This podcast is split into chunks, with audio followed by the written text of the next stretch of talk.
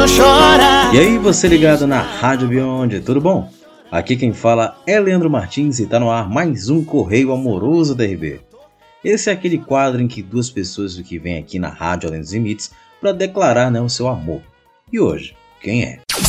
Hoje a declaração é anônima. A pessoa me pediu para eu não revelar nem o seu nome, nem o de seu amado, mas eu a chamaria de Linda dos Cachos, e ela saberá do que se trata. Bom, ela diz: Meu amor, sinto tanto a sua falta que por ti só falta chorar de saudade.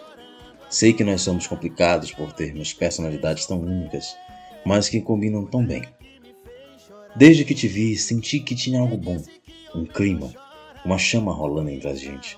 E desde isso não penso em mais nada, além de querer o meu fogo acalentado no calor dos teus braços. Espero te ver em breve e te ter comigo.